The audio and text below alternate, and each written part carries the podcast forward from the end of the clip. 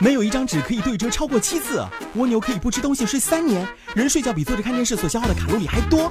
老师没教过，我来告诉你。各位好，我是莫林，今天跟大家说一说被水母蛰伤了，用尿来缓解疼痛，可以吗？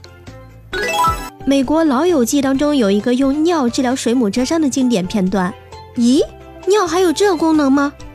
咱们中国也有类似的偏方，它不是用来治疗水母蜇伤，而是用来治疗红眼病的。不少地方的居民相信，得了红眼病，用自己的晨尿洗洗眼睛，洗上两三天就能痊愈。看来这种奇葩的偏方是不分国界的哦。水母外形美丽，但只可远观而不可亵玩。许多种类的水母触手上布满了含有刺丝囊的刺细胞，一旦碰到物体，就会飞镖一样的射出，将刺丝囊和毒液一起插进物体。可想而知，当裸露的肢体碰到了水母触手的时候，会是什么样的下场呢？幸运的是，对咱们人类来说，大部分水母的蛰伤并不致命，一般顶多造成疼痛和皮疹。严重的时候会发烧和肌肉痉挛，但如果不幸碰到了澳大利亚的香氏水母或者葡萄牙的军舰水母，后果就严重喽。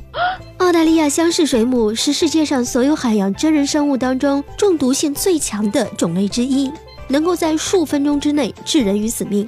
一项调查显示，被箱式水母蛰伤者约有百分之二十的人失去了生命。葡萄牙军舰水母跟箱式水母比起来，只能算是小菜一碟。但也十分危险哦。也许你会说，咱有尿这个利器，还怕什么水母呢？别忘了，电视当中的经典片段大多都是不能相信的。科学试验表明，尿、清水、氨水和酒精等不但不能够缓解疼痛，还会加剧刺细胞囊的活动。也就是说，使用这些偏方不但于事无补，还有可能会让原本不怎么厉害的蛰伤变得更加严重。被水母蛰伤以后，应该去除那些看得见的刺，如果有可能，去除时要戴上手套。被蛰伤的部位可以大量的涂抹食醋，食醋当中的醋酸可以抑制皮肤当中残存的刺丝囊包继续分泌毒液。如果一时找不到食醋，也可以用海水洗掉刺丝囊包。最重要的是，必须立即、马上、一刻也不耽误的到医院就诊哦。嗯哼，用酸奶喂养孩子好吗？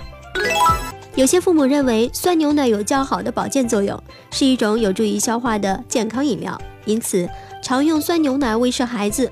其实这样做不一定会获得好的结果。